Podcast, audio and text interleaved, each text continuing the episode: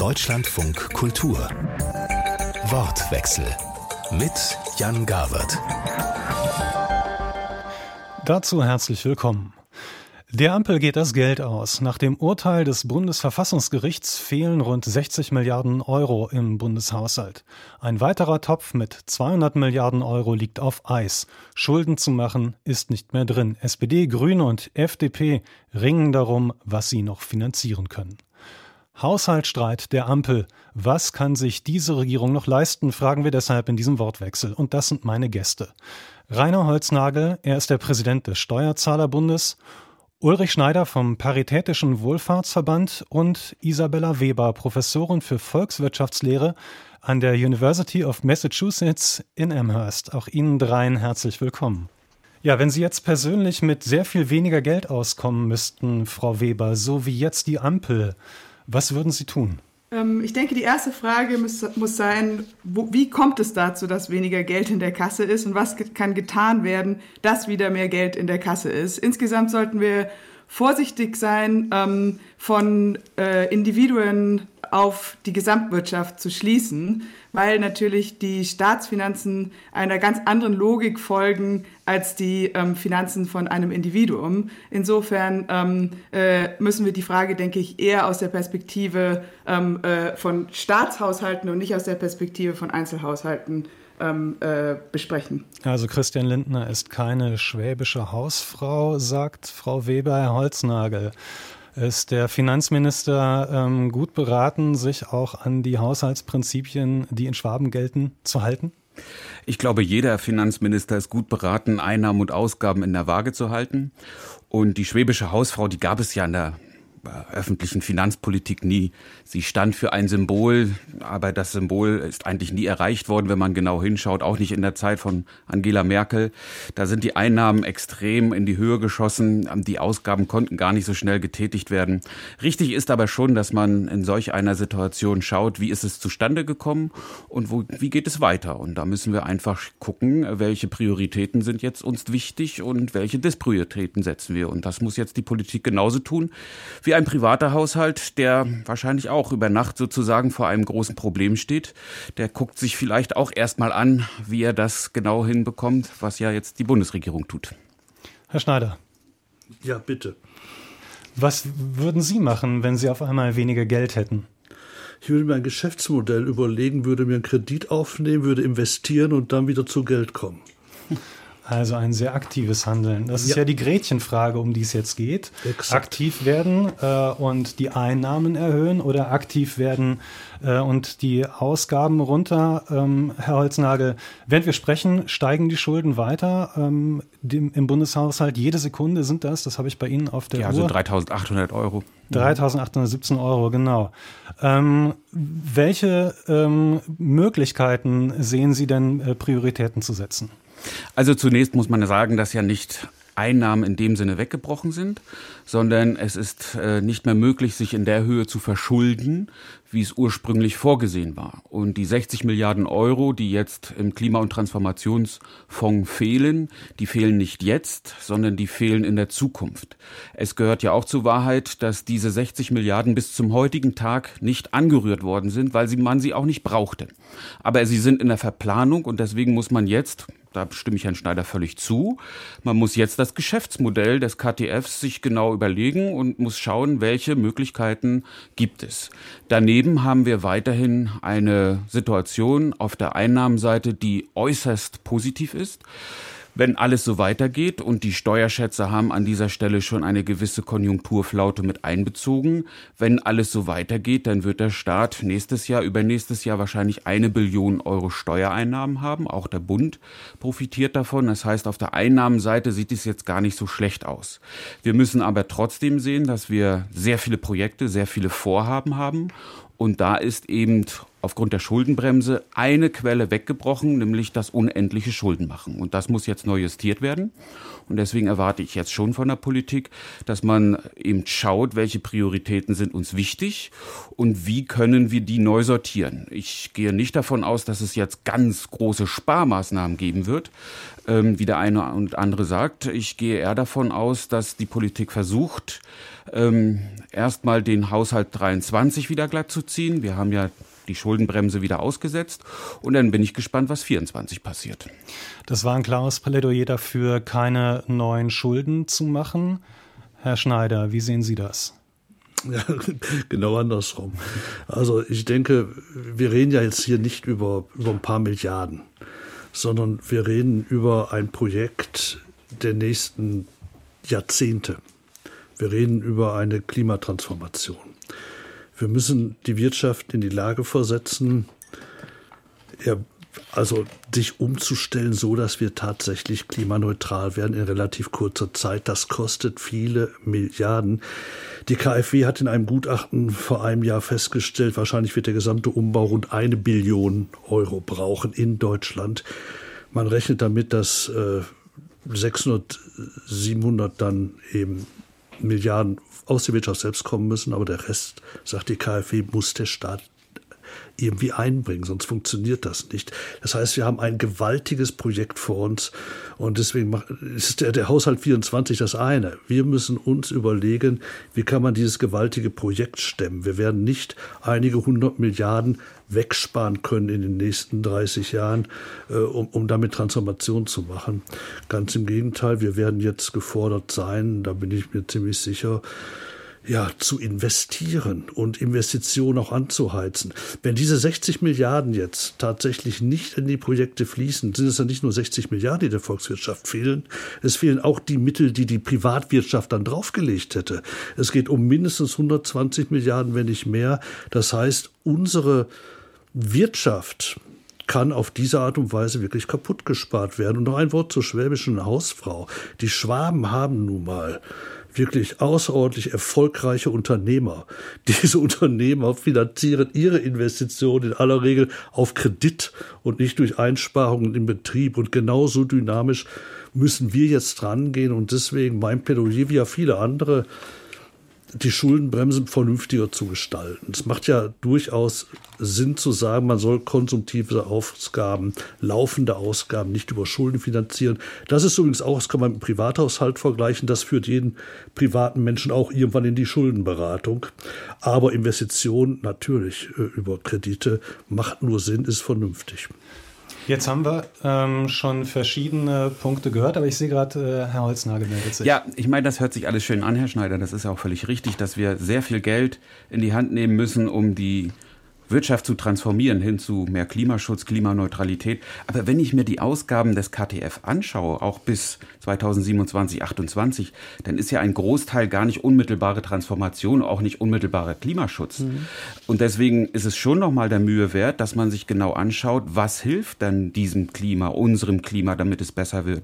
Ich höre immer sehr viele Vorhaben, wohlklingende Überschriften, auch sehr viel Staatsverschuldung, aber ich sehe überhaupt keine Evaluation, ob das wirklich dahin führt, wohin wir wollen. Wenn wir alleine mal in der Gebäudesanierung sind, dann sehe ich einfach hier sehr viele Strohfeuer, dass sehr viel auch angestoßen wird, was am Endeffekt den CO2-Ausstoß wahrscheinlich gar nicht so stark dämpfen wird. Das gleiche auch bei der E-Mobilität. Also wir müssen genau hinschauen, was wir wirklich hier transformieren und wie viel Geld wir einsetzen. Und noch ein Schlusswort zu dem schwäbischen Unternehmer. Der schwäbische Unternehmer hat viel mit Kredite auch finanziert, seine Unternehmungen auch vorangebracht, aber er tilgt auch. Ja, klar. Und wir haben bis zum heutigen Tage in der, in der gesamten Zeit der Bundesrepublik Deutschland parlamentarisch gewollt noch nicht ein Jahr gehabt, wo wir im Haushalt Schulden getilgt haben. Das wird 2028 das erste Mal passieren müssen. Das schreibt übrigens die Schuldenbremse vor. Und deswegen bin ich immer sehr vorsichtig, und das sind wir ja beide, die Privatwirtschaft, private Haushalte mit einem Staat zu vergleichen. Ich finde, das hinkt dann immer, zumindest dann, wenn auf der einen Seite das, der Kredit als positiv dargestellt wird, aber auf der anderen Seite vergessen wird, dass der Staat ganz anders damit umgeht. So, jetzt haben wir verschiedene Aspekte schon gehört. Wir haben über den schwäbischen Hausmann gesprochen, über die schwäbische Unternehmerin ähm, und ja, noch gar nicht über ähm, den äh, schwäbischen, ja, Landeshaushalt, über den wir auch sprechen müssen, weil das, glaube ich, so ein paar unterschiedliche Dinge sind. Ein Unternehmen ist ja kein Sozialamt, äh, sondern verfolgt bestimmte Ziele. Ähm, aber bevor ich da weiterrede, würde ich gerne äh, Frau Weber ins Boot holen als äh, Volkswirtschafterin ähm, mit Blick darauf, wann sich Schulden lohnen für den Staat, wann sie sich nicht lohnen, wo da die Grenzen sind. Ja, und was vielleicht gute oder schlechte Schulden sind. Können Sie uns da aufklären? Ja, also zunächst mal muss man, glaube ich, die äh, Kirche im Dorf lassen. Die Idee, dass wir in Deutschland unendliches Schuldenmachen betreiben würden, ist wirklich aus dem Ausland beobachtet absurd. Wenn man sich die Schuldenstandsquoten anschaut, dann ist Deutschland mit 67 Prozent ähm, äh, wirklich ein Schlusslicht unter den reichen Ländern. Ähm, wenn wir uns die, ähm, äh, den World Economic Outlook des Internationalen Währungsfonds anschauen, dann wird dort vorhergesagt, dass Deutschland 2023 schon bereits ähm, vermutlich ein negatives Wachstum von 0,5 Prozent haben wird. Das entspricht wiederum genau der Schätzung der EU-Kommission, ähm, einer, eines negativen Beitrags der Staatsausgaben zum Wachstum von negativ 0,5 Prozent, was ähm, der größte Negativbeitrag zum Wachstum äh, von, von allen ähm, europäischen Ländern ist. Also insofern hat Deutschland wirklich kein Schuldenproblem. Wir haben alle möglichen anderen Probleme. Die Infrastruktur bröckelt, Klimawandel wurde schon angesprochen. Da finde ich, ist es auch wichtig, nochmal ähm, sich vor Augen zu halten, dass Klimawandel ein globales Problem ist und dass sehr wenige Länder ähm, so viel Finanzkraft haben wie Deutschland. Und wenn reiche Länder wie Deutschland sich auf einen Fetisch der Schuldenbremse, wie es der Economist, ein wirtschaftsliberales Magazin jüngst bezeichnet hat, fokussieren, anstatt ihre globale Aufgabe im, im Bekämpfen der, des Klimawandels wahrzunehmen, dann haben wir wirklich, wirklich ein Problem. Deswegen glaube ich, ist es allerhöchste Zeit, aus diesem Fiskalkonservatismus auszubrechen.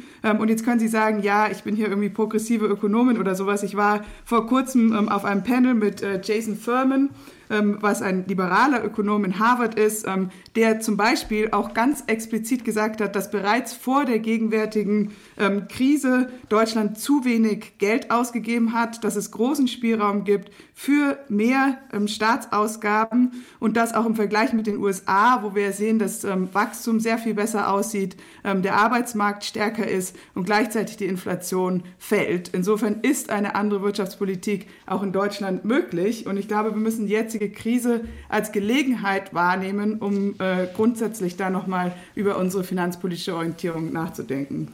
Herr Holznagel hat Ihnen aufmerksam zugehört und ist, glaube ich, nicht ganz einverstanden. Na, ich will das nur ein bisschen korrigieren, weil ähm, es wird immer so dahingestellt, dass wir zu wenig Geld ausgegeben haben. Äh, das stimmt tatsächlich vor der Krise. Das lag aber nicht an fehlenden Geldern im Staatshaushalt. Wir ich habe mich auf 2023 und auf äh, Schätzung der EU-Kommission. Ja, selbstverständlich. Aber Sie äh, zeichnen ja ein Bild, was schon ein bisschen länger ist. Die Infrastruktur, diese Probleme haben wir ja nicht in den letzten zwei Jahren bekommen, sondern die haben wir mindestens seit äh, 20, 25 Jahren, dass wir nicht nicht genügend in Infrastruktur tätigen, dass wir Rahmenbedingungen nicht verbessern und dass wir eben als Wirtschaftsstandort nicht mehr wirklich attraktiv sind. Aber wenn wir die Dekade uns nochmal anschauen zwischen 2014 und 2019, in dem wir eben nicht nur die schwarze Null hatten, sondern eben auch Überschüsse, dann lag es auch daran, dass sehr viel Geld zur Verfügung stand, aber die Kapazitäten nicht genutzt wurden. Aus diversen Gründen. Die Wirtschaft hatte volle Auftragsbücher, wir haben Arbeitskräftemangel, deswegen ist es einfach schwierig, auch in der heutigen Zeit ähm, mehr Geld vom Staat zu fordern, wenn dieses nicht abfließt. Ich ähm, ganz praktisches Beispiel: Versuchen Sie mal in Berlin sich eine Wärmepumpe einbauen zu lassen, da werden Sie kaum ein Kind finden. Etc. noch nicht mal die Wärmepumpe kaufen. Deswegen muss man das, glaube ich, immer ein bisschen zu, auseinanderhalten zu dem, was man als Staat machen kann und was dann auch tatsächlich umgesetzt wird. Also ich bin ganz bei Ihnen, dass äh, in der Dekade von 2009 bis 2019 mehr investiert hätte werden müssen. Man muss ja auch sehen, dass damals teilweise der deutsche Staat sogar negative Zinsen ähm, hatte. Das heißt, der deutsche Staat wäre bezahlt worden dafür, zum Beispiel in erneuerbare Energien ähm, zu investieren. Dass das nicht passiert ist, ähm, ist tatsächlich ein großer Fehler. Aber es geht jetzt ja nicht darum, zu versuchen, sich in der Zeit in die Vergangenheit zurückzubeamen, sondern es geht darum, in die Zukunft zu schauen. Und da muss jetzt eben dieser Investitionsstau adressiert werden werden und das wird ohne öffentliche Investitionen nicht Ja, passieren. Frau Weber, selbstverständlich. Aber wenn wir in die Zukunft schauen, dann müssen wir alle Komponenten mit einbeziehen. Und wir haben in Deutschland zurzeit ein massives Problem, dass uns Arbeitskräfte fehlen, dass wir Fachkräfte brauchen, dass wir viel mehr wirtschaftliche Ressourcen brauchen, um diese ganze Transformation, die wirklich wichtig ist, auch umzusetzen. Und ich warne in diesem Zusammenhang davor, auf Vorrat Schulden zu machen, die dann nicht dafür ausgegeben werden, sondern für andere Dinge. Und da könnte ich Ihnen ganz viele Beispiele nennen, auch in der jüngsten Zeit. Und das Bundesverfassungsgericht hat es ja nochmal deutlich gemacht. Übrigens finde ich es immer schwierig, wenn man einen Verfassungsgrundsatz als Fetisch bezeichnet. Wichtig ist ähm, ja, und den Aspekt würde ich gerne äh, nochmal berücksichtigen, ähm, was von diesen Investitionen, die bezahlt werden aus unseren Steuern, aus Subventionen, die der Staat äh, auf den Weg bringt, was dann am Ende davon bei uns Bürgerinnen und Bürgern ankommt. Frau Weber, Sie sind uns aus den USA zugeschaltet.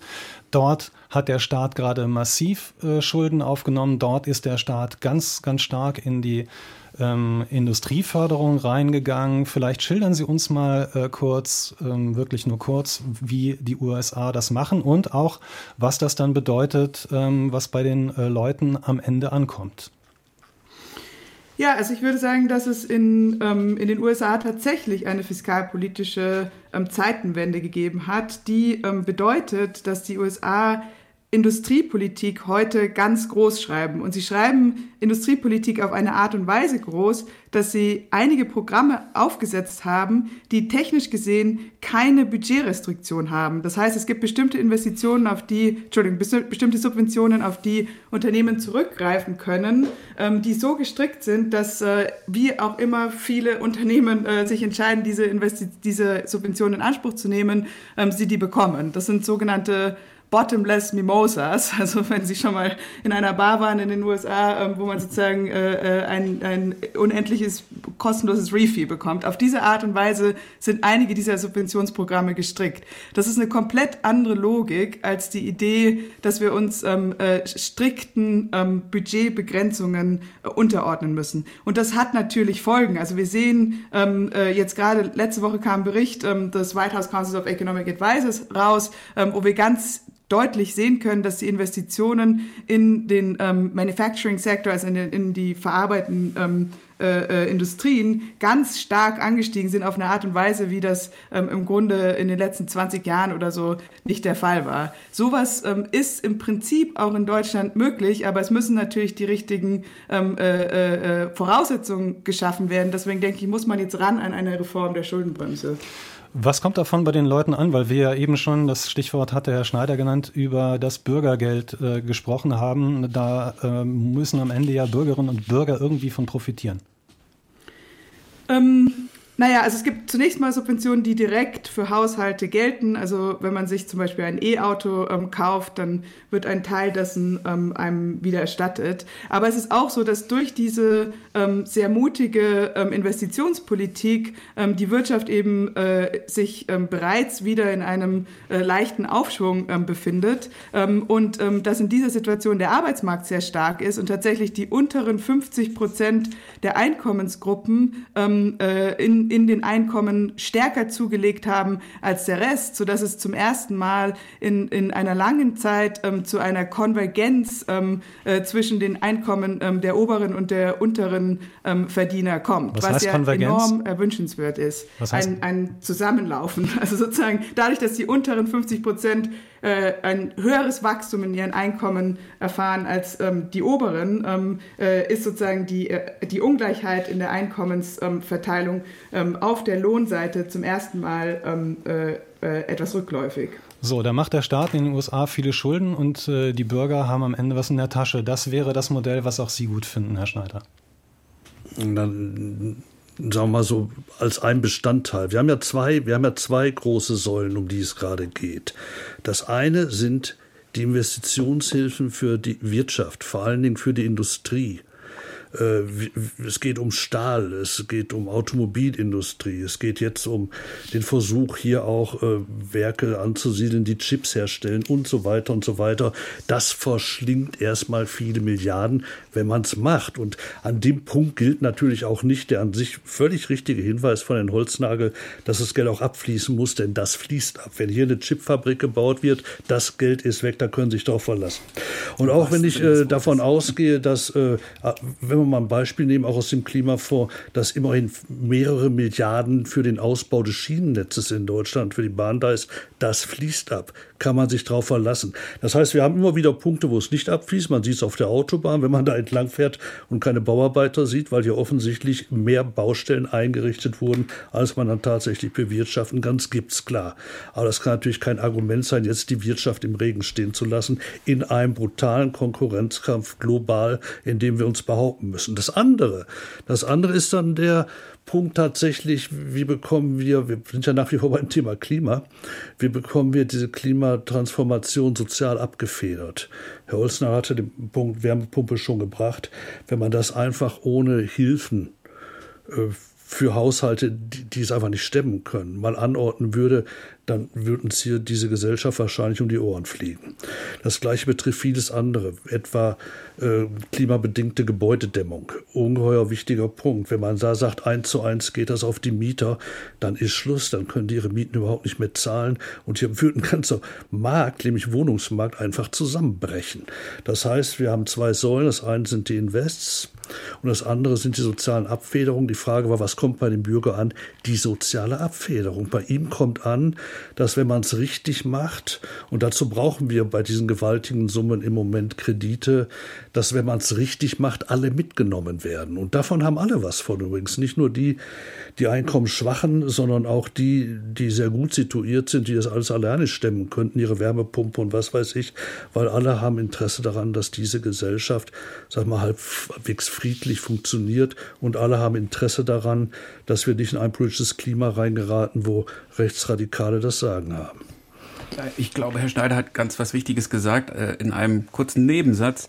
Äh, es gibt sehr viele Menschen in Deutschland, äh, die können das alleine stemmen. Mhm. Und ich finde, die sollten es auch alleine stemmen. Völlig d'accord, ja. Und wir haben viele Förderprogramme ausgestaltet. Da muss ich ganz ehrlich sagen, da schüttel ich den Kopf. Ja. Wenn das letzte Programm, wo es um Wallboxen geht für Eigenheimbesitzer, die auch noch eine Photovoltaikanlage auf dem Dach haben, wo innerhalb von wenigsten Stunden 200 Millionen Euro in einem Windhohenprinzip ausgekehrt werden. Und äh, da muss man einfach sich auch herrlich machen. Da haben wir keine sozialen Probleme.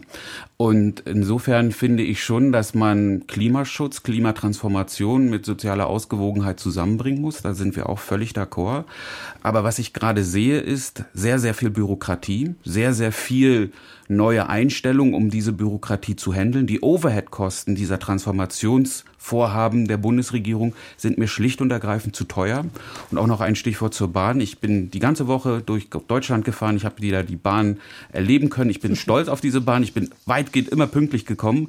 Aber wir müssen auch hier genau aufpassen, was machen wir. In den letzten Jahren wurde sehr, sehr viel Geld für den Ausbau neuer Strecken investiert. Wir haben dann drei, vier Minuten Zeitersparnis herausgearbeitet.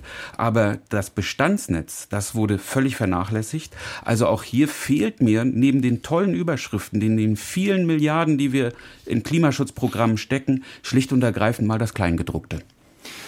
Vielleicht also da kann ich an dem Punkt will ich Herrn Holznagel ausdrücklich unterstützen. Ich habe bei den Entlastungsprogrammen des letzten Jahres, äh, die auch in dieses Jahr dann reinwirken, habe ich wirklich die Luft angehalten, wann diese Gießkannenpolitik äh, tatsächlich mal, äh, oder wohin sie uns führen soll. Denn eines war klar, diese, dieses Ausschütten des Geldes mit der Gießkanne, wo selbst Millionärshaushalte 350 Euro bekamen und ähnliches, es war klar, dass das ist endlich. Und wer auf der Strecke bleiben muss bei einer solchen Politik, sind immer die, die es eigentlich brauchen. Die gleiche Kritik hatten wir auch beim Gasdeckel angefügt und auch beim Strompreisdeckel, weil wir sagten, es gibt genug Haushalte, die können das allein, also macht's vernünftig, gebt denen das Geld, die es brauchen. Frau Weber, Sie hatten sich ähm, gemeldet. Ja, ich wollte, ich wollte mich nochmal einbringen in die Diskussion, danke. Ähm, ich wollte nochmal zu diesem Umsetzungspunkt sagen, dass es natürlich wichtig ist, die Umsetzung voranzubringen. Aber ich glaube, auch deswegen dürfen wir uns jetzt nicht monatelang ähm, mit fiskalpolitischen ähm, Hürden beschäftigen, die eigentlich keine Hürden sind, sondern dahin kommen, gute Politik zur Umsetzung ähm, zu betreiben für die Prioritäten, die ja relativ klar definiert sind. Also zum Beispiel Stichwort Bahn gibt es ja heute wahrscheinlich niemand mehr, der sich hinstellen würde und sagen würde, wir brauchen nicht mehr Investitionen in die Bahn. Ähm, zu dieser ganzen Frage von Gießkanne. Ähm, ich stimme zu, dass wir beim Gaspreisdeckel eine Obergrenze gebraucht hätten. Das war letztlich technisch in der Kürze der Zeit nicht möglich. Ähm, ich denke, dass wir aber auch darüber nachdenken müssen, dass es relativ kompliziert ist, für jede einzelne Maßnahme, die ergriffen wird, also sowas wie Wärmepumpe, Gaspreisdeckel, ähm, äh, Solar ähm, auf Dächern und so weiter, für jede einzelne Maßnahme einkommensabhängig spezifisch ähm, äh, designte Politiken zu machen, sondern dass wir vielleicht auch darüber nachdenken müssen, dass wir eine Klima-Soli-Abgabe ähm, brauchen, dass man sozusagen einerseits die Politiken schnell umsetzt, weil wir sie jetzt schnell umsetzen müssen und weil es extrem kompliziert ist, sie ähm, ganz genau gezielt ähm, auszusteuern und andererseits aber über Besteuerung dann sozusagen das wieder reinholen, ähm, was eben bei Leuten angekommen ist, die es eigentlich nicht gebraucht hätten. Also Prioritäten setzen und äh, nicht mit der Gießkanne arbeiten. Darüber diskutieren wir im Wortwechsel auf Deutschlandfunk Kultur Haushaltsstreit der Ampel. Was kann sich diese Regierung noch leisten? Darüber diskutieren hier Rainer Holznagel, der Präsident des Steuerzahlerbundes, Ulrich Schneider vom Paritätischen Wohlfahrtsverband und Isabella Weber. Sie ist Professorin für Volkswirtschaftslehre an der University of Massachusetts in Amherst. Ja, und äh, diese Prioritäten, die man setzen muss, da können wir jetzt äh, mal drauf gucken. Ähm, in der Politik wird gestritten, ob man die Priorität jetzt darauf setzt, die Wirtschaft in Gang zu bringen oder ähm, ob man die Priorität darauf setzt, den Klimawandel, die Investitionen, die wir in den Klimaschutz machen, ob wir die stärker sozial abfedern müssen. Jetzt ist nicht mehr genug Geld da. Wo ähm, darf gestrichen werden? Wo kann gespart werden, Herr Schneider? Wenn wir uns die Zahlen anschauen im Bundeshaushalt, wir haben Ausgaben für Soziales insgesamt von rund 230 Milliarden. Und davon ist über die Hälfte der Zuschuss zur Rentenversicherung. Und da kann ich jedem nur, also wenn man wirklich sparen will im Sozialen, ist es nur da möglich größere Summen. Denn die ganze Diskussion jetzt um äh, 5 Milliarden mehr bei Hartz IV oder Altersgrundsicherung ist ein Witz. Also wir bräuchten ganz andere Summen, wenn wir sparen wollen. Ähm, also da müsste man an diesen, an diesen, an diesen großen Brocken ran. Der zweitgrößte Brocken ist die gesetzliche Krankenversicherung. Äh, und das sind natürlich jetzt Dinge, wer, wer da rangeht, vor allen Dingen an die Rente, der gräbt sein politisches äh, Todesurteil. Es ist so. Die Rente ist das Herzstück dieses, äh, ja, dieses Sozialstaats. Ist man, wenn man Leuten wirklich Angst machen will, dann braucht man denen nur eine Politik hinlegen, wo sie das Gefühl haben, es reicht im Alter nicht mehr. Und deswegen denke ich, es ist ein Irrweg, diese Diskussion in diese Richtung zu führen.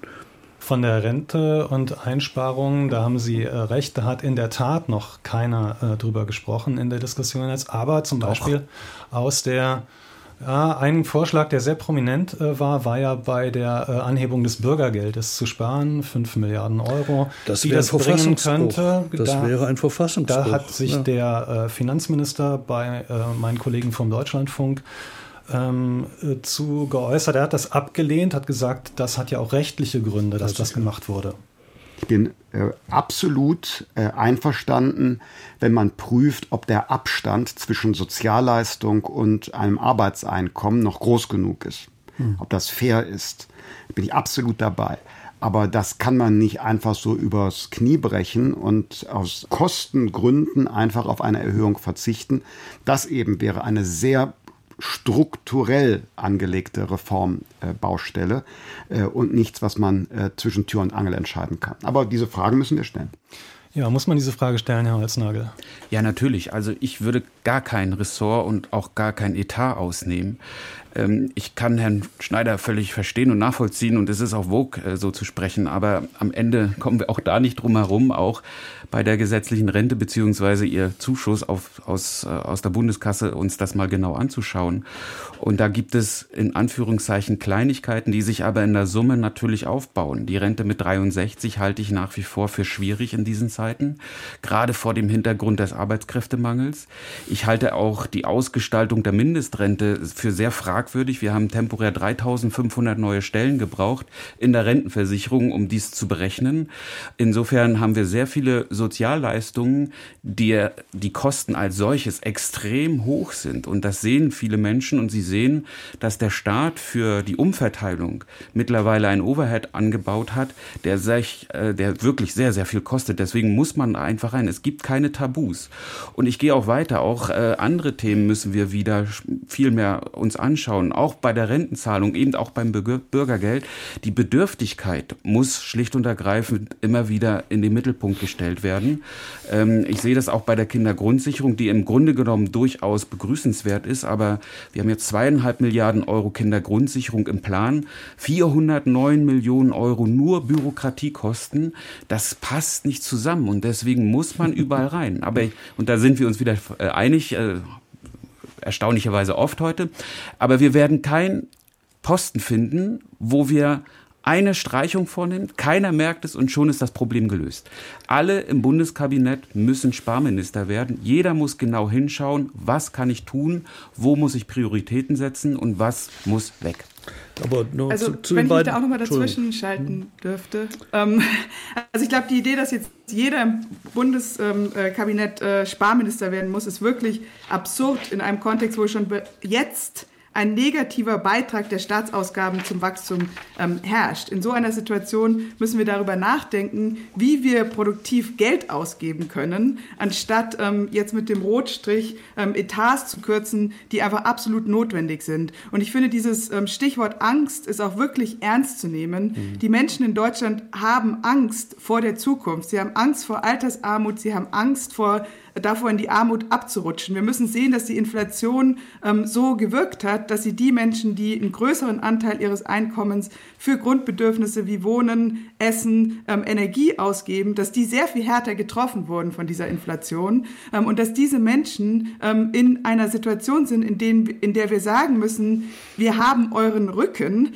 ihr seid abgesichert, anstatt mit dem Rotstift ähm, herumzulaufen. Und zwar aus dem einfachen Grund, dass die AfD bereits jetzt die zweite, an zweiter Stelle in den Umfragen ist und das eine Gefährdung für unsere Demokratie und damit letztlich auch für Ziele wie Klimawandelbekämpfung ist, wenn wir diese Angst ähm, äh, weiter anschüren in einer Situation, in der es keine fiskalpolitische Notwendigkeit dafür gibt, da die Schuldenbremse ja 2023 bereits ähm, ausgesetzt wird. Auch 2024 könnte man darauf hinarbeiten, sie nochmal auszusetzen und in der Zwischenzeit auf eine Reform hinarbeiten, sodass dieser ähm, äh, wahrgenommene Spardruck in der Realität nicht besteht. Anstattdessen sollten die bürokratischen Kapazitäten des Staates genutzt werden, um die Programme so zu gestalten, dass sie wirklich umgesetzt werden. Wenn man sich mal das Ziel zum Beispiel im Bausektor der Regierung anschaut, wo sie ja eigentlich eigentlich 400.000 neue Wohneinheiten schaffen wollten und da aber bereits letztes Jahr ähm, enorm äh, zurückgefallen sind und ähm, in diesem Jahr noch weiter zurückgefallen sind, während gleichzeitig die Baubranche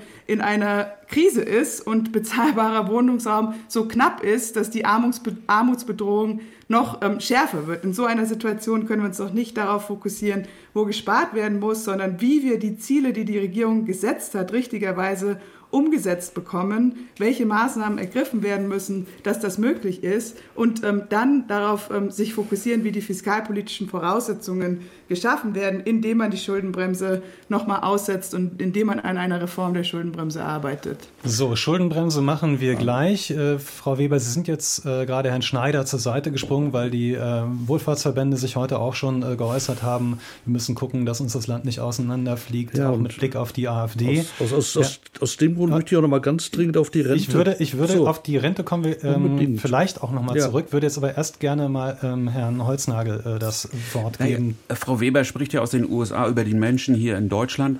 Ähm, in den letzten zwei Tagen wurden unterschiedliche Umfragen gemacht und weitaus äh, fast die Hälfte der Befragten sagen, der Staat soll mehr sparen.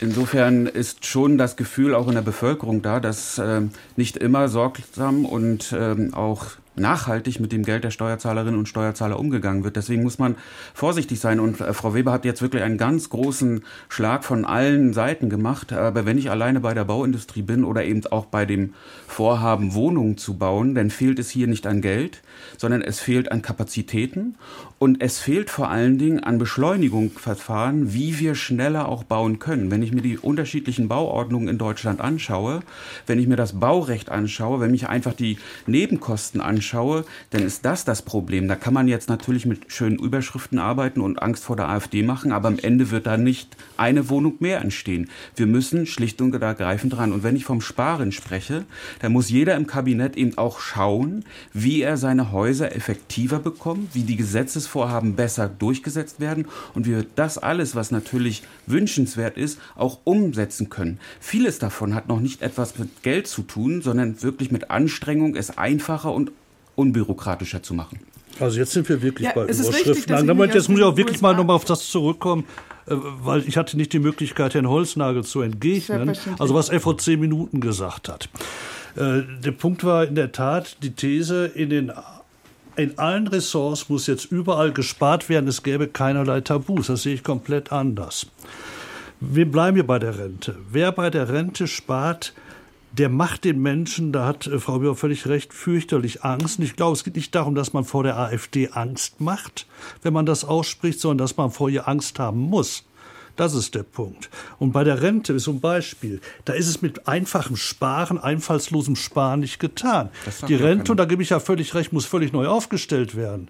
In Richtung dessen, was diskutiert wird. Eine Bürgerversicherung, in die alle einzahlen. Eine Bürgerversicherung, in, wo nicht nur Arbeitseinkommen für die Beiträge zur Grundlage gemacht werden, sondern alle Einkommen. Auch Einkommen, die man aus Vermietung hat, die man aus Kapitalerträgen hat. Das wäre eine gerechte Versicherung, die auf wirklich guten Füßen stünde finanziell und dann könnte man sich diese Diskussion schenken. So, jetzt noch ein Wort, weil es ganz wichtig ist, weil er im März damit hausieren geht. Das Bürgergeld zu kappen. Das Bürgergeld zu kappen hieße mit einem neuen Verfassungsbruch einen anderen haushaltspolitischen Verstoß gegen das Grundgesetz ausgleichen zu wollen, denn das Bundesverfassungsgericht hat in den letzten 15 Jahren mehreren Urteilen klargemacht, das, was im Moment gezahlt wird, wir, Sie haben wörtlich gesagt im letzten Urteil, die Richter, ist gerade noch verfassungsgemäß, gerade noch. Und Sie haben den Gesetzgeber darauf hingewiesen, er möchte bitte auf Inflation achten. Gerade bei Strom, wie Sie es ausdrücken, weißer Ware und anderem. Und der Gesetzgeber sei sofort gefordert, Inflationsausgleiche zu schaffen. Und mehr ist hier gar nicht passiert. Wer da also rangehen will, wer da kürzen will, wer da kürzen würde, und das könnte ich versprechen als Hauptgeschäftsführer des Paritätischen, der findet sich vor dem Bundesverfassungsgericht wieder, ganz klar. Und das würde einkassiert. Das heißt, es gibt, anders als Herr Holznagel es formuliert hat, natürlich Tabus. Und das sind die, wo unser Grundgesetz wirkt. Und das ist zum Beispiel das Existenzminimum. Ja, natürlich gibt es immer irgendwelche gesetzlichen Rahmenbedingungen, Verfassungsgrundsätze, die dann zu einem Tabu führen. Da stimmen wir überein. Mhm. Und ich habe auch nicht gesagt, dass an der Rente insgesamt gespart werden muss, sondern ich habe gesagt, wir müssen uns diesen Posten anschauen und überprüfen, was davon ist richtig in, ihr, in, in seiner Höhe, in einer Ausgestaltung und was davon können wir eventuell optimieren und was davon ist eigentlich auch nur Strohfeuer was uns sehr viel Geld kostet. Übrigens diejenigen, die es dann auch nötig haben. Ich sehe sehr viele Rentenleistungen, die aus meiner Sicht an dieser Stelle gar nicht mehr nötig gewesen wären in ihrer Höhe. Beispielsweise die Mütterrente in ihrer Ausgestaltung. Da muss man genau hinschauen. Da wird es auch Mütter geben, die brauchen es. Aber es gibt wiederum äh, Menschen, die brauchen es nicht. Ich will das nochmal in den Mittelpunkt stellen. Es gibt immer Tabus, aber am Anfang dieses Tabu auszumachen über ganze ähm, Bereiche, das halte ich für wenig zielführend. Und wir äh, haben ganz viele Posten im Bundeshaushalt.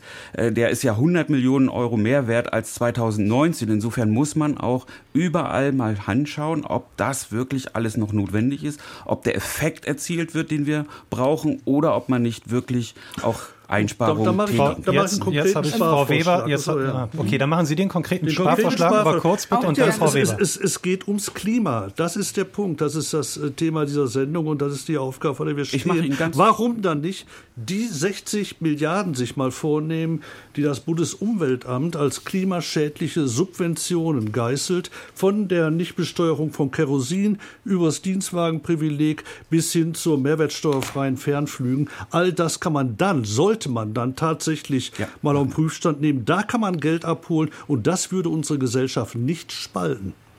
Okay, fangen wir an. Ähm, als erstes, Herr Schneider, erklären Sie mir das Dienstwagenprivileg. Wo ist da das Privileg? Das Privileg liegt einfach darin, dass ich als Unternehmer meine sagen wir mal, Lohnkosten externalisieren kann. Ich kann sagen, ich, wir wissen ja, wie es abgeht. Du kriegst dieses, dieses Festgehalt, Nee, nee, das konkret, wir, Moment, nein, jetzt, konkret. jetzt kommt, ja, es wird ja konkret. Es wird versteuert und du kriegst einen Dienstwagen, den kannst du privat nutzen. Pauschal, du brauchst kein Fahrtenbuch führen, du musst gar nichts machen. Ich will gar nicht wissen, wie hoch dein geldwerter Vorteil ist. Das machen wir alles mal ganz pauschal. So Das funktioniert so das.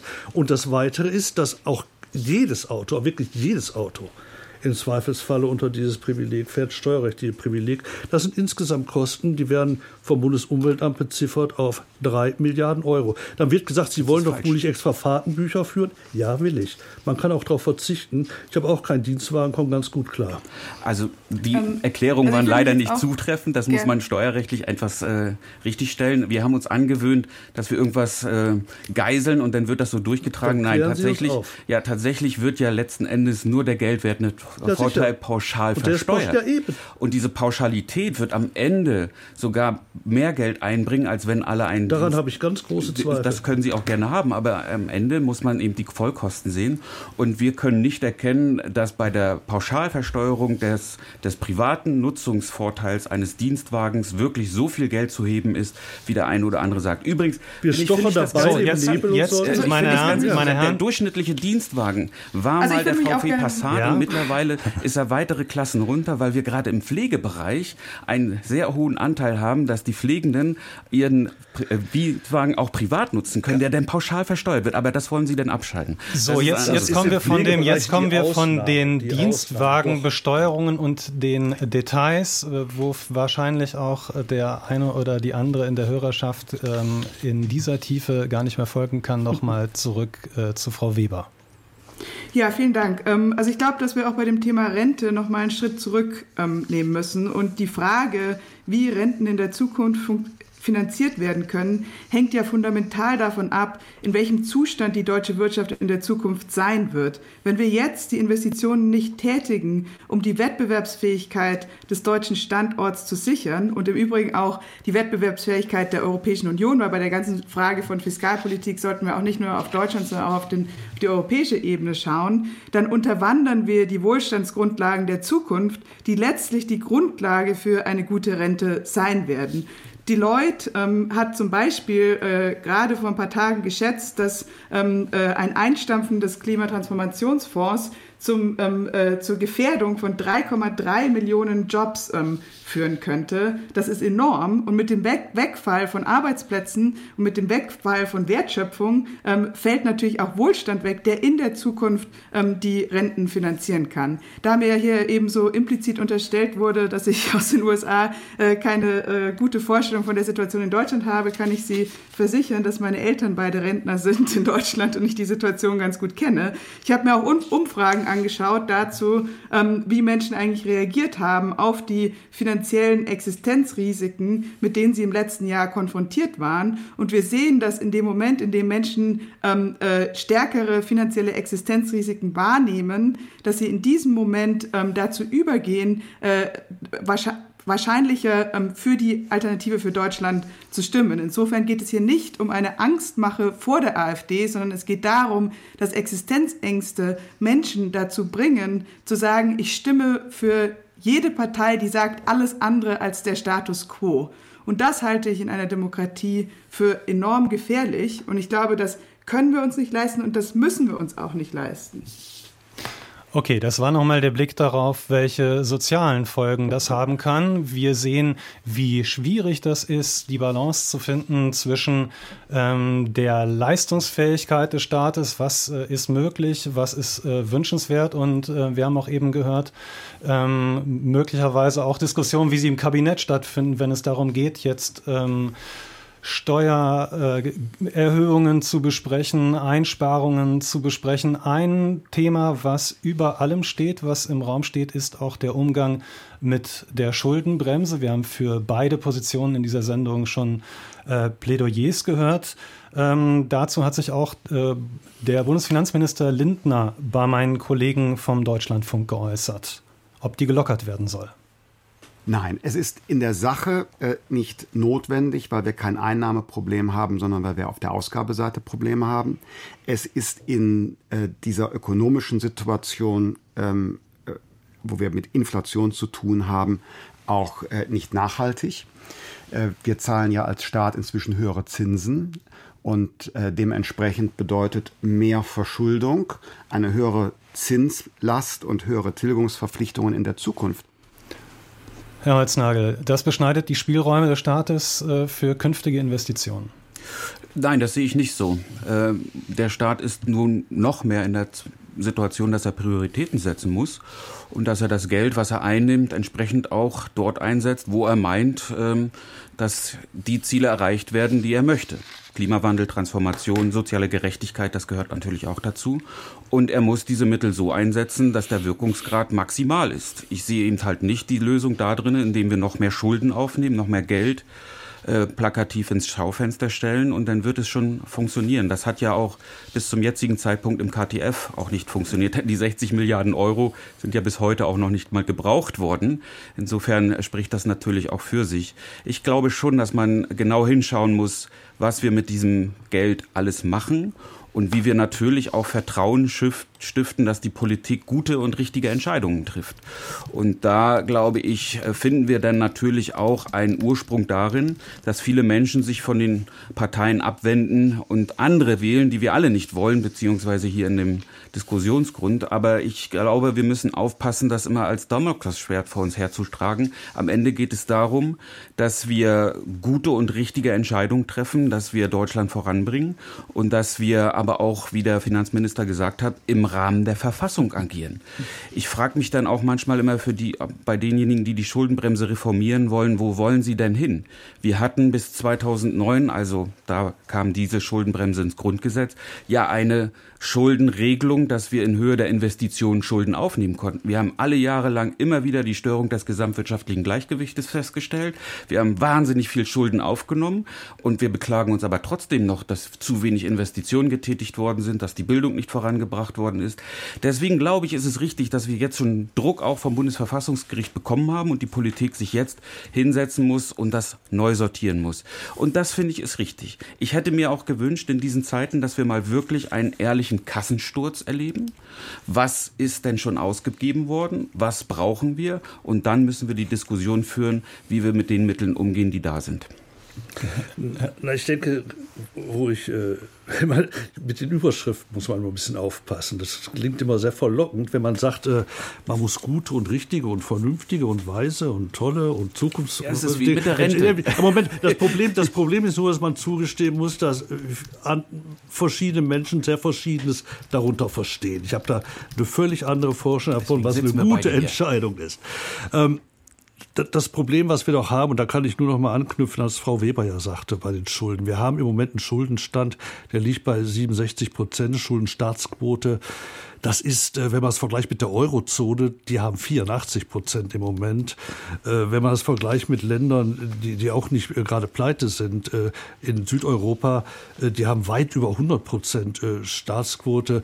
Also da ist Luft. Zweitens, wenn, und jetzt muss ich leider kurz vor vor 19 Uhr noch mal ein Fass aufmachen. Wenn der Holznagel halt feststellt, es hat ja nie gereicht, hat nie gereicht, trotz äh, äh, Schuldenmacherei, ja, dann hängt das damit zusammen, dass wir seit vielen Jahren schon nicht mehr in der Lage sind, reiche Menschen, begüterte Menschen, äh, Gewinne, die explodieren, auch so zu besteuern, dass man ganz normal Geld in den Haushalt bekommt. Denn auch dann spart man sich das Schulden machen. wenn wir, wenn wir zulassen, zum Beispiel jetzt während der Klimakrise und oh nein, während der Pandemie und anschließend bei der Energiekrise, dass Konzerne wirklich verdoppeln, verdreifachen, vervierfachen ihre Gewinne ähm, und, und sagen, okay, wir, wir, wir scheuen uns hier einfach mal eine Übergewinnsteuer zu machen und die, die von der Krise in Milliarden schwer profitieren, auch mal ranzuziehen. Wenn wir feststellen, dass in Deutschland wirklich die Zahl der Millionäre und Milliardäre immer weiter steigt, kurioserweise, und wir einfach über eine Vermögensteuer überhaupt nicht uns mehr trauen zu sprechen und ähnliches, dann haben wir ein Problem. Und dann hat natürlich auch Herr Lindner ein Problem. Deswegen dritter Aspekt, der wird noch gar nicht gefallen, da muss man drüber sprechen. Wir brauchen in Deutschland in dieser Krisensituation eine massive Umverteilung. Frau Weber war da noch relativ zurückhaltend. Sie sprach von einer einmaligen Abgabe, wenn ich das jetzt gerade richtig verstanden habe, eingangs der Sendung. Ich bin ähm, da. Ich unterstütze äh, alles, was Sie gesagt haben. Ich bin haben, da wesentlich massiver. Erbschaftssteuer muss wirklich mal wieder eine sein, wo Leute auch was zahlen. Vermögensteuer ist überfällig und auch bei den Spitzensteuersätzen, bei der Einkommensteuer kann man reden, bei dem Wohlstand, der hier herrscht. Jetzt, jetzt geht die Sendung tatsächlich aufs Ende zu und jetzt ähm, ist Herr Holznagel dran, weil es Frau Weber, Entschuldigung, ein, ein Parcours von wohltuenden Überschriften, die also der Herr kaum Holznagel unterlegt war ja vorher auch schon dran. Ja, dann bitte, Frau Weber, ich lese Machen Sie kurz. Ja, also ich wollte noch mal sagen, zu diesem ganzen Themenkomplex Inflation ist es ja so, dass jetzt auch die Energiepreisbremsen ähm, auf der Abschussrampe äh, stehen, die natürlich inflationssenkend wirken. Wir müssen auch sehen, dass ähm, die Industrie im Herbst ähm, 2023 so große Ein Auftragseinbrüche hatte wie seit, seit 2020 nicht mehr. Das heißt, selbst wenn noch nicht alle Mittel aus dem KTF so abgerufen wurden, wie sich das Herr Holznagel vielleicht vorstellt, ist es ja trotzdem so, dass der KTF zur Planungssicherheit beiträgt und insofern eben auch zu Investitionen und insofern auch zu einem Aufschwung in den ähm, Aufträgen bei der Industrie. Und wenn die Aufträge eingebrochen sind, dann wird ein Aufschwung der Industrie nicht inflationstreibend wirken. Ich denke, der Punkt ähm, zur Verteilungswirkung von diesen Maßnahmen, die jetzt ergriffen werden, ist absolut zentral. Deutschland ist ein sehr ungleiches Land. Übergewinnsteuer, Erbschaftssteuer, Vermögenssteuer, das sind alles Themen, die wir besprechen müssen, nicht einfach nur aus einer fiskalpolitischen Perspektive, sondern auch aus einer verteilungspolitischen Perspektive. Seit 1990 hat der Anteil des Vermögens der unteren 50 Prozent sich halbiert in Deutschland. Das ist extrem und alarmierend und darüber sollten wir in der Tat sprechen. Herr Holznagel. Ja, Frau Weber, in einem Punkt gebe ich Ihnen recht. Planungssicherheit ist das oberste Gebot. Deswegen muss der KTF in seiner Ausgestaltung jetzt ordentlich unterlegt werden. Die Unternehmen müssen wissen, was sie erwarten dürfen und was nicht. Deswegen sind wir da uns einig. Wo wir uns überhaupt nicht einig sind, das ist natürlich die Steuerpolitik. Ich bin immer famos überrascht davon, dass wir in Deutschland immer diejenigen besteuern wollen, die hier gar nicht steuerpflichtig sind. Aber da gehen wir mal eben einfach drüber hinweg. Wir sehen auch nicht, dass eine wirkliche ja, Spitzenbesteuerung schon wirkt. Äh, man zahlt eigentlich schon fast 48 Prozent in der Spitze, also fast 50 Prozent.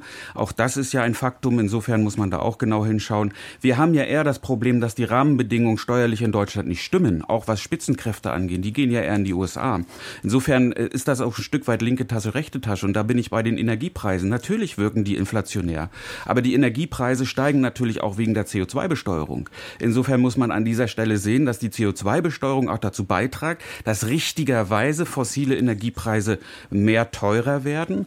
Und das wollen wir dann wieder mit einer Energiepreisbremse staatlicherseits unterstützen. Also linke Tasche, rechte Tasche. Und wenn ich jetzt auch noch sehe, dass äh, gerade dreckige Industriezweige hier ausgenommen werden sollen, dann frage ich mich, ist das wirklich klimatreibend? Also, also die Überschriften haben nein, gestimmt, da brauchen wir eine Stunde leer. Aber, aber so, ein, ein, nee, jetzt ist die Sendung gleich muss, zu Ende, Herr Schneider. Ganz kurz richtig ein Stichwort. Werden. Sie haben die Überschriften Die, die wir besteuern wollen und die ihre Gewinne explosionsartig in der Krise hochfuhren, die Automobilindustrie, auch Pharmabranche, auch Versandhandel sind deutsche Firmen, die hier besteuert werden. Gut. Die Aussage, wir wollen die besteuern, die ja gar keine Steuern zahlen, ist falsch. So, das lassen wir jetzt so stehen, können das nicht mehr klären. Ähm, zum Schluss äh, in dieser Sendung würde ich gerne von Ihnen allen einen Vorschlag hören, wo Sie sagen, da können wir sparen, aus meiner Perspektive, wo es mir wehtun würde.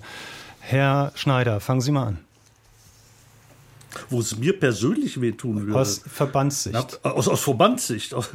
Wir, wir, beschäftigen uns mit den Menschen, die die verletzlichsten dieser Gesellschaft sind. Menschen am Rande, da kann gar nicht gespart werden. Herr Holznagel. 67 Milliarden Euro Subventionen, die an die Wirtschaft herausgehen. Ähm, da muss gespart werden und ich weiß, dass es da innerverbandlich auch viele Diskussionen gibt, aber da führt kein Weg dran vorbei. Frau Weber. Wir leben in Zeiten der Vielfachkrise. Die Herausforderungen sind enorm und wir müssen uns darüber Gedanken machen, wie wir mit diesen Herausforderungen mit schlauer Politik umgehen können, anstatt Scheindiskussionen über Sparprobleme zu führen. Vielen Dank. Das war zum Schluss Isabella Weber. Sie ist Professorin für Volkswirtschaftslehre an der University of Massachusetts in Amherst. Mit ihr hat diskutiert Rainer Holznagel, Präsident des Steuerzahlerbundes, und Ulrich Schneider vom Paritätischen Wohlfahrtsverband. Vielen Dank Ihnen dreien, dass Sie hier waren. Deutschlandfunk Kultur. Wortwechsel. Überall, wo es Podcasts gibt. Und in der DLF Audiothek.